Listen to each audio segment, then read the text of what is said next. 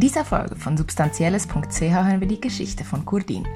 Kurdin, der im echten Leben anders heißt, ist 39, Bündner und lebt und arbeitet heute als Informatiker in Zürich. Er konsumiert regelmäßig verschiedene Partydrogen in Clubs und genießt es, sich in Zürich damit nicht verstecken zu müssen. Seine Freunde und Familie im Bündnerland an nichts von seinem Konsum. Kudin sagt, wenn sie es wüssten, würden sie sich riesige Sorgen machen. Seine Geschichte wurde aufgezeichnet von Elle, gesprochen wird sie von Manuel Diener. Ich bin im Bündnerland aufgewachsen in einem schmalen Tal, das sich immer zu klein anfühlte. Zürich hat mir schon als Kind imponiert und fürs Studium konnte ich endlich in die große Stadt ziehen. Bis heute lebe ich mitten im Kreis 4.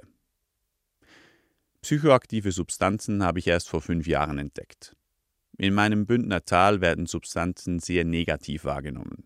Wir kannten nur die Kokse aus Hollywood-Filmen. Wir tranken zwar andauernd Alkohol, aber hatten ein klares Bild im Kopf. Wer einmal kokst, der spritzt sich morgen Heroin. Die meisten Leute, die ich von früher kenne, würden niemals etwas probieren. Sie haben viel zu viel Angst.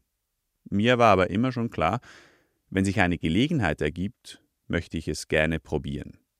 Nur ergab sie sich sehr lange nicht. Erst vor fünf Jahren war es dann soweit. Meine damalige Partnerin Anna hatte eine gute Freundin mit viel Erfahrung. Die sprachen wir an. An einem Samstagabend kam sie zu uns nach Hause und brachte für alle drei MDMA mit. Anna und ich hatten Angst draußen damit herumzulaufen. Darum nahmen wir es zu Hause und gingen dann ins Hive. Das erste Mal ist ja ganz etwas Spezielles. Das lässt sich später nie mehr reproduzieren.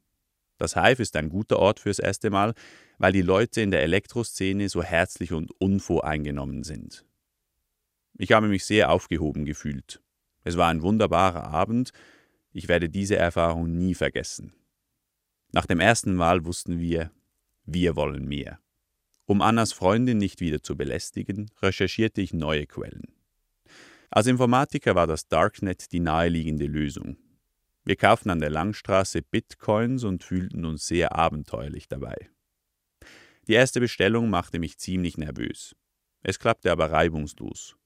Wir ließen das MDMA testen und versuchten dann von Auge dieselbe Portion abzuschätzen wie beim ersten Mal. Da haben wir es natürlich prompt unterschätzt. Es passierte nichts weiter Schlimmes, wir hatten trotzdem einen guten Abend. Allerdings biss ich mir vor lauter Kieferkrämpfen versehentlich ein Stück des Backenzahns ab. Daraufhin kauften wir uns eine Waage.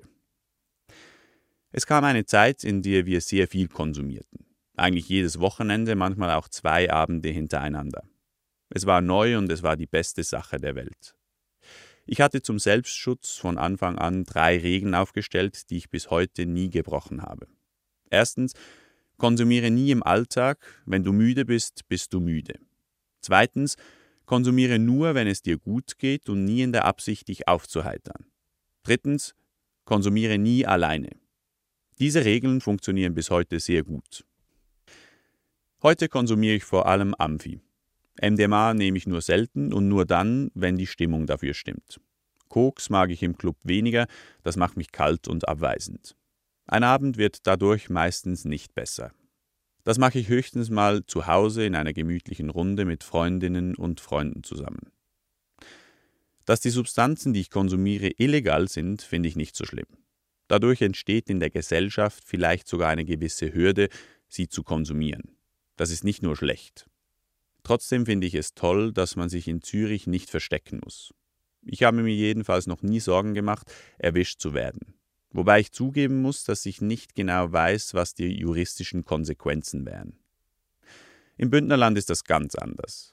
Meine Eltern und meine Schwester wissen nichts von meinem Konsum. Das käme ihnen gar nicht in den Sinn. Da nützt es auch nichts, dass ich ein ganz normales Leben führe und einen guten Job habe. Wenn sie es wüssten, würden sie sich riesige Sorgen machen.